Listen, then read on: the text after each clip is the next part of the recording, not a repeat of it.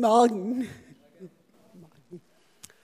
Heute ist Sonntag Trinitatis, das ist der Sonntag nach Pfingsten und es geht heute nochmal um den Heiligen Geist.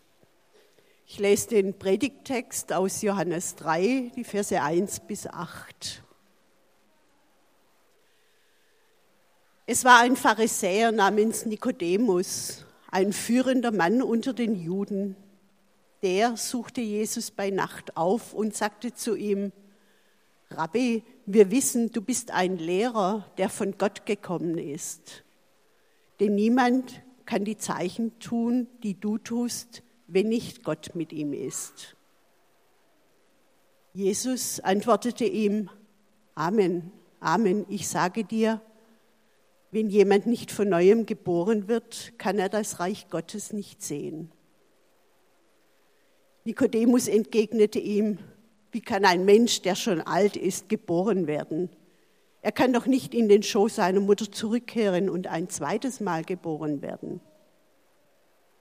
Jesus antwortete, Amen, Amen, ich sage dir, wenn jemand nicht aus Wasser und Geist geboren wird, kann er nicht in das Reich Gottes kommen.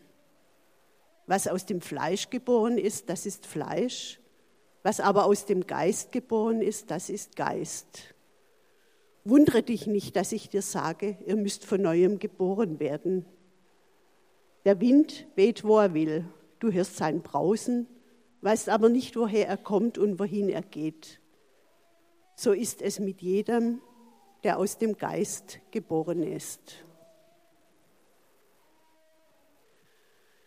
Nikodemus war eine angesehene Person. Er war Schriftgelehrter, Mitglied des Hohen Rats, des damals einflussreichsten politischen und juristischen Gremiums, das den Juden unter der römischen Oberherrschaft verblieben war. Unter dem Vorsitz des Hohepriesters erfüllte er wichtige Verwaltungsaufgaben. Er koordinierte die Beziehung zur römischen Besatzung, war für den Tempel zuständig und führte wichtige Gerichtsprozesse durch. Er gehörte zur jüdischen Führungsschicht. Und er gehörte der Gruppe der Pharisäer an.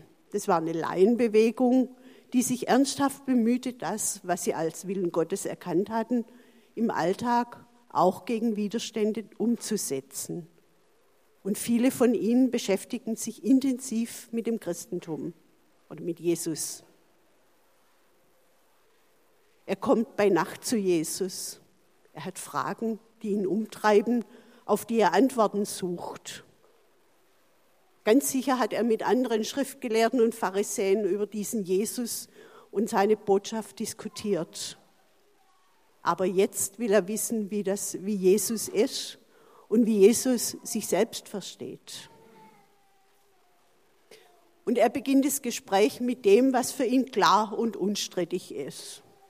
Rabbi, wir wissen, du bist ein Lehrer, der von Gott gekommen ist. Denn niemand kann die Zeichen tun, die du tust, wenn nicht Gott mit ihm ist. Also, wir hören dir zu. Und es ist völlig klar, dass du ein Lehrer bist, der mit göttlicher Vollmacht redet. Das haben wir schon gemerkt. Wir sehen die Zeichen und Wunder, die du tust, und das kann nur jemand, mit dem Gott ist. So ist die Sachlage. Jesus antwortet mit einer Metapher. Metaphern bestehen aus Begriffen, die einem anderen Bezugsrahmen entnommen sind als dem, in dem sie angewendet werden. Und sie helfen, einen Ausdruck lebendiger und verständlicher zu machen.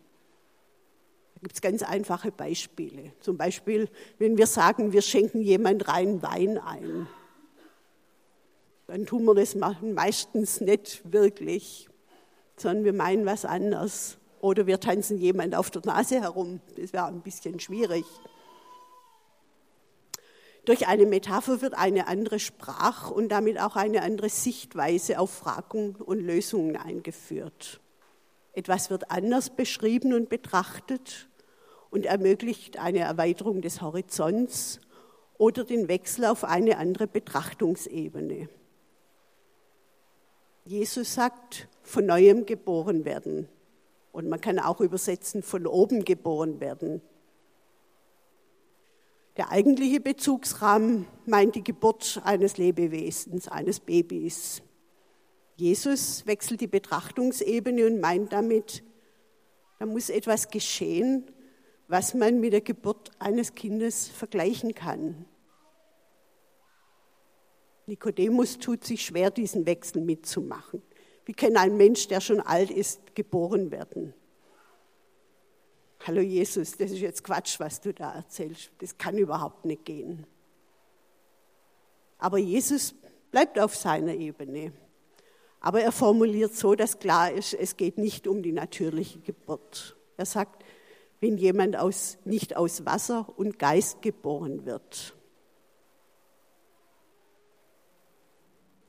Nikodemus kennt die Bibel in und auswendig. Er hat ganz viel im Kopf, er weiß ganz viel und er sagt dir auch, wir wissen, du bist ein Lehrer und wir sehen die Zeichen, die du tust.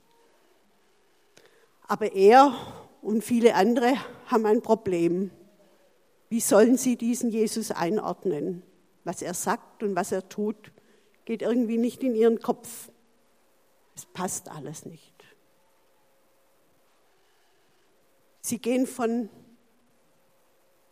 dem Gebot oder dem Alten Testament aus, von dem, was in fünf, fünf Büchern Moses steht. Und da steht unter anderem, du sollst Gott deinen Herrn lieben und dein Leben lang auf seine Dienstordnung, auf seine Gesetze, Rechtsvorschriften und Gebote achten.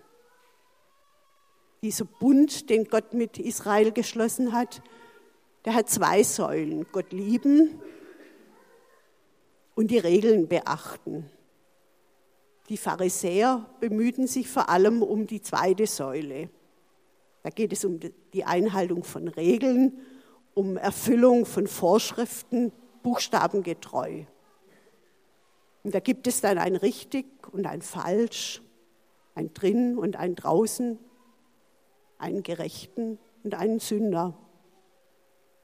Es ist ein dualistisches Denken, das alles einteilt und in Schubladen packt. Nikodemus kann Jesus in seine Botschaft mit dieser Brille anschauen und hören, aber es fällt ihm schwer, da einen Zugang dazu zu finden. wenn Jesus sagt, du musst von neuem geboren werden, dann sagt er, du brauchst eine andere Brille, um zu sehen, worum es geht, einen anderen Zugang. Nikodemus will über Jesus reden, über seine Person, über seine Pläne. Aber Jesus will nicht die Diskussion über seine Person, sondern er redet über das Reich Gottes. Uns ist dieser Begriff ja irgendwie geläufig. So beten wir im Vater unser, dein Reich komme. Aber was ist damit gemeint? Gehen wir zurück ins Alte Testament zu König David. Dem verspricht Gott, dein Haus und dein Königtum sollen durch mich auf ewig Bestand haben. Aber im Lauf der Geschichte zerfällt dieses Königreich. Die Israeliten werden nach Babylon verschleppt. Sie kommen zwar irgendwann zurück, aber da ist nichts mehr von Königreich.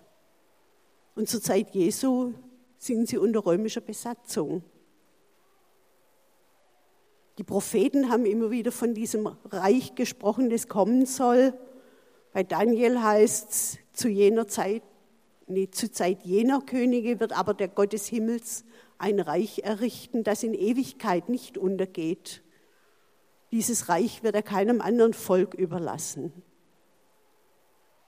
Und bei Jesaja wird es noch viel konkreter, wie dieses Reich entstehen soll. Da heißt es, denn uns ist ein Kind geboren, ein Sohn ist uns geschenkt.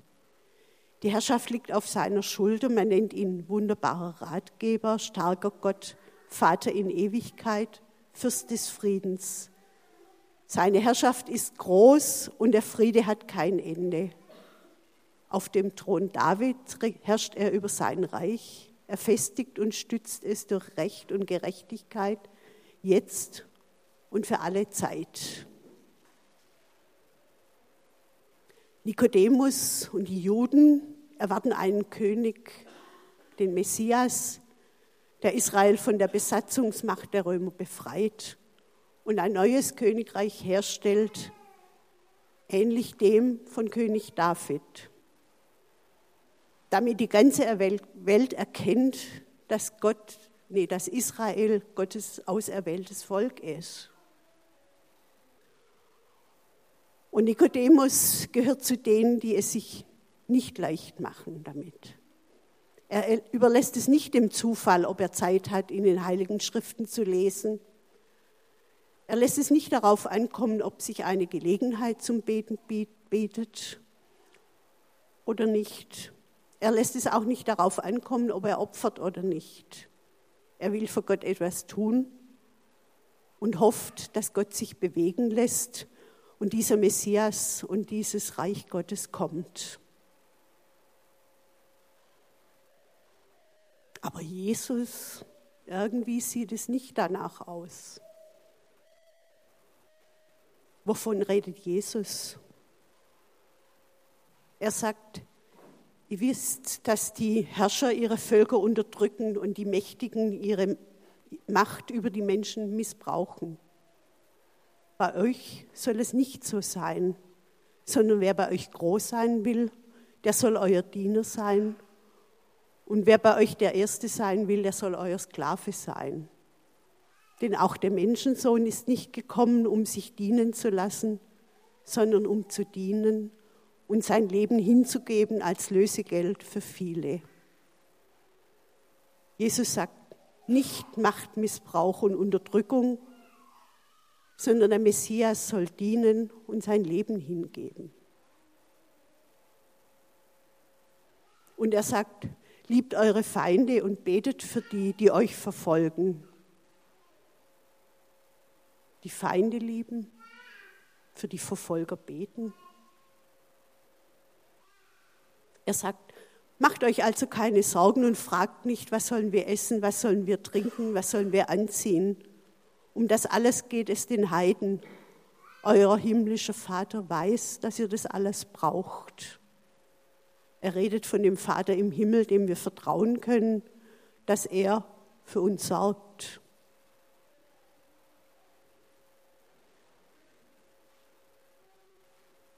Bei diesen Zitaten, und das zieht sich eigentlich durch alle Evangelien, geht es vor allem um Vertrauen und es geht um Beziehung. Und Jesus spricht nicht nur darüber, sondern er tut es. Da gibt es die Geschichte von dem Gelähmten, den seine Freunde zu Jesus bringen. Und er sagt zu ihm, hab Vertrauen, mein Sohn, deine Sünden sind dir vergeben. Und die Schriftgelehrten, die regen sich da fürchterlich drüber auf, sie sagen aber nichts. Und Jesus sagt, spricht sie da ziemlich scharf drauf an und dann sagt er zu dem Gelähmten, steh auf, nimm deine Tragbare und geh nach Hause. Und der Mann stand auf und ging heim. Da geht es wieder um Vertrauen.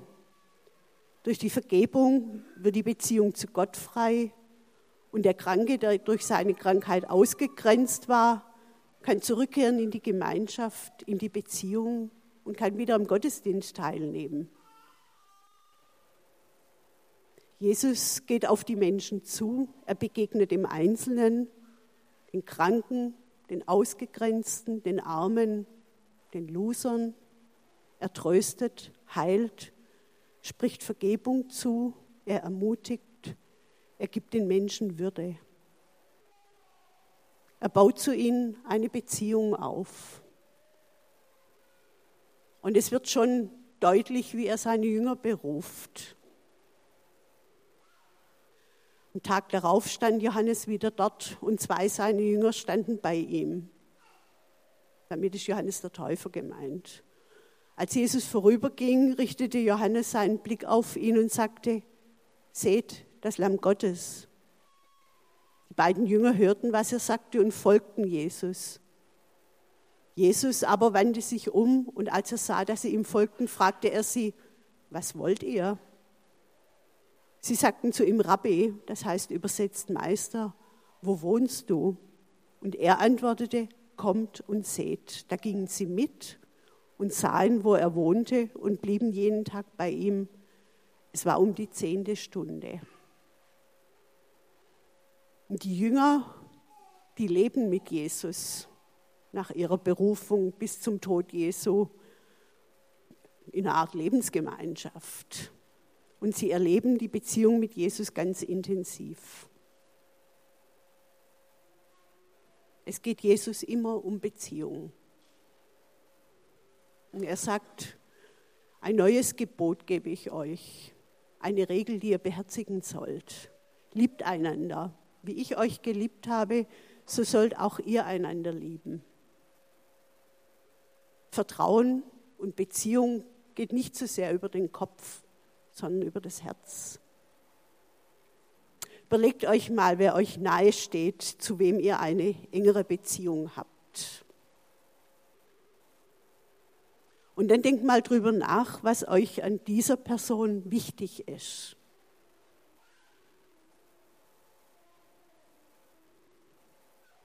Ich weiß nicht, was euch da einfällt. Sympathisch, liebevoll, freundlich. Ganz sicher nicht. Die ist so groß, die ist so schwer, die hat Schuhgröße so und so viel und hat, was weiß ich, wie viel auf dem Konto. Da geht es um Eigenschaften oder vielleicht auch um Verhaltensweisen, die mit Beziehung zu tun haben. Jetzt mache ich eine Nebenbemerkung, die hat jetzt gar nichts mit dem eigentlichen Thema zu tun. Wenn euch jetzt da was eingefallen ist zu dieser Person, die euch nahe steht, dann sagt es der auch mal, weil das tut eurer Beziehung richtig gut, wenn ihr das macht. Immer wieder zurück ich kann ganz viele Fakten über Jesus zusammentragen. Und ich denke, es ist auch ganz wichtig, dass wir in der Bibel lesen, dass wir da forschen, dass wir unser Wissen über Gott und das, was in der Bibel steht, erweitern. Aber wirklich kennenlernen werde ich Jesus nur, wenn ich mich auf die Begegnung und die Beziehung mit ihm einlasse. Jesus sagt, um das Reich Gottes zu sehen und hineinzukommen, musst du von neuem geboren werden. Geboren werden ist etwas Passives. Etwas geschieht mit mir. Und es ist ein Wechsel der Wirklichkeit vom Bauch der Mutter in die Welt. Es ist ein natürlicher Prozess und das Kind kann nichts dazu tun. Im Bauch der Mutter wird es ernährt durch die Nabelschnur. Es ist warm und da ist es geschützt. Und es ist völlig abhängig von der Mutter. Nach der Geburt ist es schon auch noch abhängig von der Mutter, aber es muss etwas tun. Es muss atmen, es muss trinken und es kann kalt oder warm sein. Es ist anderer, ein anderer Zustand, in den das Kind hineinkommt nach der Geburt. Und so wie eine natürliche Geburt ein bisschen Zeit braucht, zumindest meistens, so ist auch diese neue Geburt, von der Jesus spricht, ein Prozess. Da wird kein Schalter umgelegt, sondern es ist eher eine Umwandlung, eine Transformation. Wie das geht, sagt Jesus durch Wasser und Geist. Da fällt uns bei den Stichworten die Taufe Jesu ein, wo es heißt, dass Jesus an den Jordan kam und sich von Jesus taufen ließ. Und als er aus dem Wasser stieg, sah er, dass der Himmel sich öffnete und der Geist wie eine Taube auf ihn herabkam. Das sind diese Begriffe Wasser und Geist bei der Taufe. Und beim Propheten Hesekiel, das war jetzt schon viel früher, da sagt Gott, ich gieße reines Wasser über euch aus, dann werdet ihr rein. Ich reinige euch von aller Unreinheit und von all euren Götzen. Ich schenke euch ein neues Herz und lege einen neuen Geist in euch. Also schon da sind diese Begriffe Wasser und Geist vorhanden. Wasser hat einerseits den Zweck oder die Bedeutung von Reinigung. Wir waschen mit Wasser den Dreck weg. Andererseits hat es aber auch den Zusammenhang mit Leben. Die ganze Natur braucht Wasser, um leben zu können. Und wir kennen die Geschichte von Jesus am Jakobsbrunnen, wo er über dieses Wasser redet und sagt, das Wasser von dem Brunnen, da werdet ihr immer wieder durstig werden. Aber das Wasser, das ich euch gebe, das wird eine Quelle, die sprudelt und das Wasser gibt dann ewiges Leben. Also das Wasser als Ausdruck von Reinigung, von Neubeginn und von überfließendem Leben. Und dann ist die Rede vom Geist. Ruach heißt es im Alten Testament. Und damit ist dieser Geist Gottes gemeint, der schon in der Schöpfung da ist. Der Atem Gottes, den Gott dem Menschen einhaucht, den Lebensatem. Als Gott den Menschen aus dem Ackerboden formt und ihn dann anhaucht, damit er lebendig wird. Und es zieht sich durch. Jesus empfängt den Heiligen Geist bei der Taufe und am Ende haucht er die Jünger an und spricht zu ihnen, empfangt den Heiligen Geist. Und am Pfingsten werden alle, die an Jesus glauben, vom Heiligen Geist erfüllt.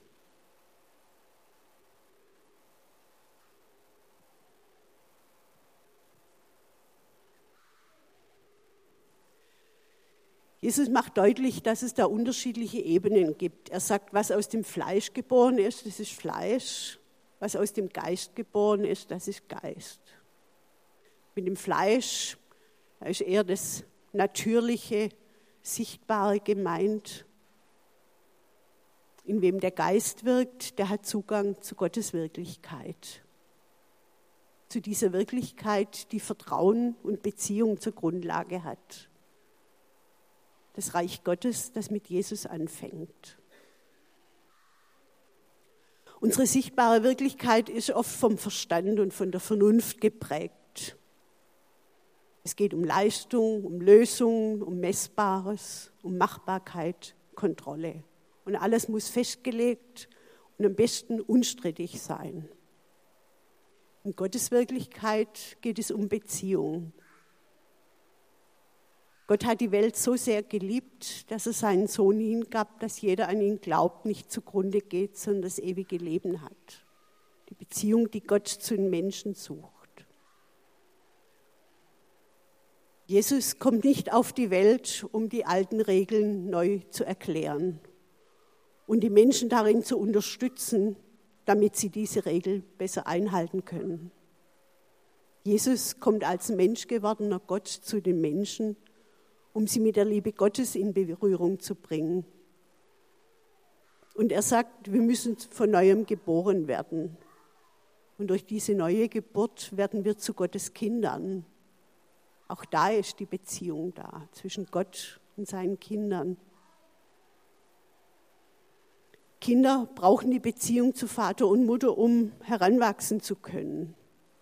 Kinder sind lange nicht vernünftig Kinder verstehen nicht alles, aber Kinder können vertrauen. Sie sind abhängig von den Menschen in ihrer Umgebung. Wir Erwachsenen wollen selbstständig, unabhängig sein, selber verstehen, die Dinge selber machen und unter Kontrolle haben. Wirklich leben im Sinne Gottes können wir, wenn wir anerkennen, dass wir von Gott abhängig sind und dementsprechend leben. Wer das Reich Gottes nicht annimmt wie ein Kind, wird nicht hineinkommen, sagt Jesus. Damit meine ich jetzt nicht, dass wir alle Vernunft ausschalten sollen und kindisch sein sollen. Aber wir dürfen wie ein Kind vertrauen und damit leben, dass wir nicht alles wissen und können merkt jetzt, ich pendel immer so zwischen unterschiedlichen Ebenen hin und her. Da ist auf der einen Seite der Nikodemus und auf der anderen Seite Jesus. Und Nikodemus, dem, was er sagt, ist er eher auf der Seite des Fleischs, der Vernunft, des Sichtbaren, Greifbaren. Er redet wie ein Erwachsener und er hat ganz viel Kopfwissen. Und auf der anderen Seite ist Jesus und da geht es um den Geist, es geht um Gottes Wirklichkeit, es geht darum zu sein wie die Kinder, es geht um Herzwissen oder da sagt man besser Herzglauben dazu, weil dieses Herzwissen, das ist eine Gewissheit, die wir uns nicht anlesen oder anstudieren können, sondern die in uns entsteht, wenn Gott sich uns offenbart. Und dieser Herzensglaube kann gut damit umgehen, dass sich das Leben nicht den Formeln und Regeln fügt, dass Zweifeln und Widersprüche zum Menschsein dazugehören. Jesus spricht von der Möglichkeit, neu anzufangen. Er spricht aber auch von der Notwendigkeit eines neuen Anfangs. Es ist zu wenig, wenn man nur nach und nach das jetzige Leben zu verbessern trachtet. Das scheitert immer wieder an unseren Schwächen, an der Endlichkeit und Sterblichkeit der Menschen und an den Grenzen dieser Welt. Es geht darum, neu geboren zu werden. Jesus vergleicht Gottes Wirken durch seinen Geist mit dem Wirken des Windes. Die Auswirkungen des Windes kann man sehen, den Wind selbst aber kann man nicht sehen. Ebenso wenig kann man den Wind steuern. Der Wind weht, wo er will und tut, was er will. Die Menschen haben keine Kontrolle über den Wind. Genauso ist auch das Wirken des Geistes. Kein Mensch kann ihn steuern. Niemand kann durch seine eigenen Werke oder sein eigenes Bestreben oder durch Manipulation den Geist in seinem Wirken beeinflussen. Gottes Geist wirkt jenseits aller Kontrolle durch den Menschen. Niemand kann ihn ausrechnen, aber er weht doch und sein Wehen ist dieser Atem des Lebens. Gott selbst, der Vater, schenkt denen, die an Jesus glauben, eine neue Identität als Kinder Gottes. Er vernichtet nicht das alte Leben, er macht es von Grund auf neu. Und dieses neue Leben, das wahre Leben Gottes, ist das Leben in der Gemeinschaft mit Jesus Christus. Und dieser Geist bringt uns in Bewegung. Alle, die sich vom Geist Gottes bewegen lassen, sind Kinder Gottes. Er bringt uns in Bewegung auf andere Menschen zu, um mit diesen in Beziehung zu kommen, damit sie Gottes Liebe berühren kann. Da gibt es keine Vorschriften, keine Regeln, wie wir das machen müssen, sondern da gilt es, sich auf den anderen einzulassen, ihm mit offenem Herzen zu begegnen. Ich habe da ein Zitat von Martin Luther gefunden. Der Herzensglaube, und um den geht es da, der kann den Geist über den Buchstaben stellen, sich also mit dem Menschensohn über religiöse Grenzen und Vorschriften hinwegsetzen, um der Liebe und der Barmherzigkeit zu ihrem Recht zu verhelfen.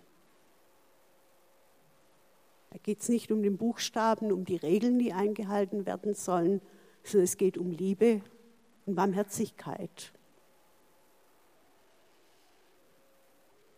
Nun sind die meisten von uns getauft und vermutlich hat jeder von euch schon mal dafür gebetet, dass er mit dem Heiligen Geist erfüllt wird. Brauchen wir das jetzt eigentlich noch, mit Wasser und Geist neu geboren zu werden? Ich weiß nicht, wie es euch geht, aber ich habe immer wieder erlebt, dass ich so an einem Punkt war wie der Nikodemus. Ich verstehe Gott nicht.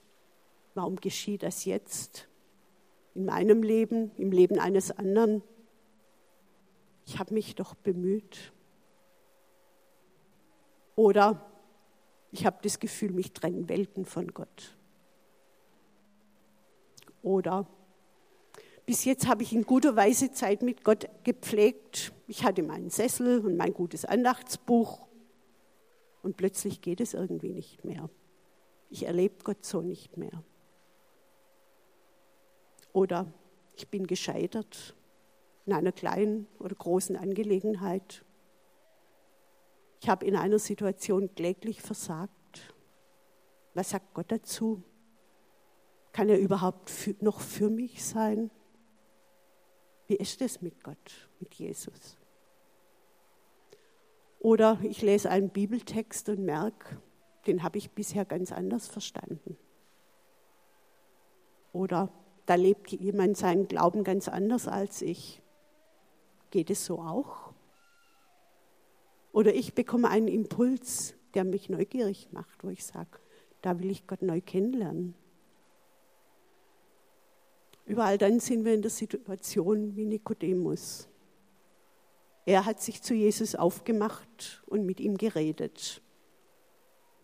Und zunächst nichts kapiert. Aber für Jesus war das okay. Er hat nicht aufgegeben und Nikodemus als hoffnungslosen Fall abgeschrieben. Er ist Nikodemus mit Offenheit begegnet und hat ihm eine Perspektive, eine Hoffnung aufgezeigt. Denn Gott hat mit Jesus einen neuen Anfang gemacht. Jesus ist Mensch geworden, damit wir zu ihm einen Zugang finden und uns auf die Beziehung mit ihm einlassen können, ihm vertrauen können. Doch all das beginnt mit der Offenbarung Gottes, die wir nicht machen können. Wir können uns dafür öffnen, wir können darum bitten, doch Gott wirkt, wo er will und wie er will. Aber wenn wir uns für Gott öffnen, ihm vertrauen, dann können wir aushalten, dass wir nicht alles wissen, nicht alles verstehen, dass es Widersprüche gibt, dass wir begrenzt sind, dass unser guter Wille nicht ausreicht, dass wir den Ansprüchen, die wir in der Bibel lesen, nicht genügen können. Ich kann zu Jesus gehen. Er wird sich auf das Gespräch, die Begegnung mit mir einlassen. Vielleicht nicht so, wie ich es erwarte. Und nicht dann, wenn ich es erwarte. Aber so wie Jesus sich Nikodemus zugewandt hat, wird er sich uns zuwenden und einladen, in sein Reich hineinzukommen. Getan hat er alles dafür.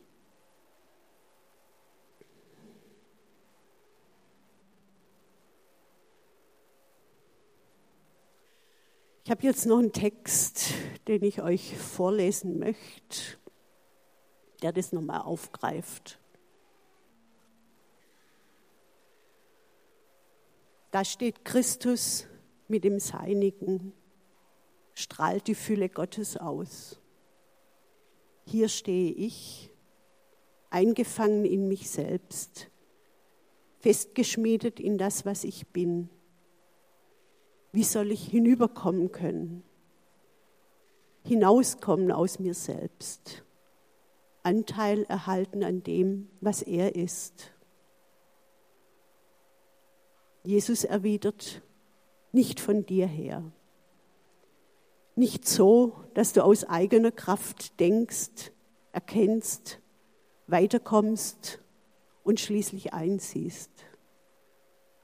Nein, Du musst loslassen, musst es wagen und hinüberrufen, du Herr, hole mich.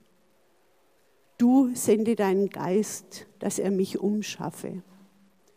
Du gib mir den neuen Sinn, der imstande ist, das Deinige von dir her zu denken. Du gib mir das neue Herz, aus Gottes Liebe geformt und fähig zu würdigen, was Gottes ist. Wir lassen den Text jetzt einfach noch eine Weile stehen. Die Band kann sich schon mal auf den Weg machen.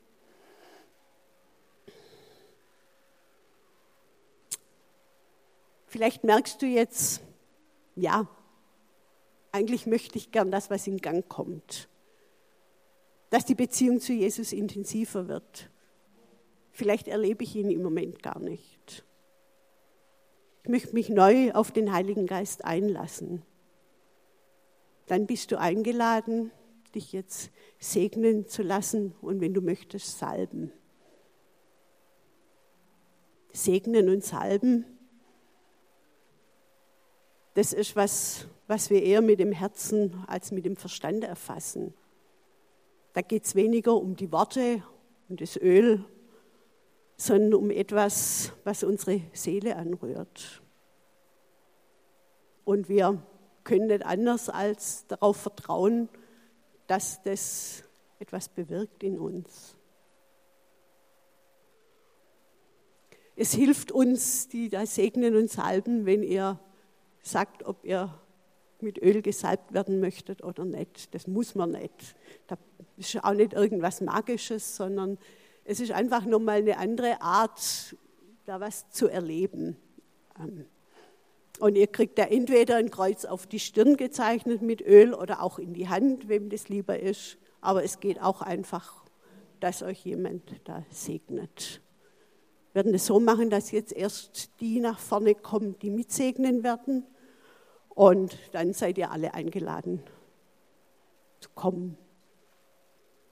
Amen.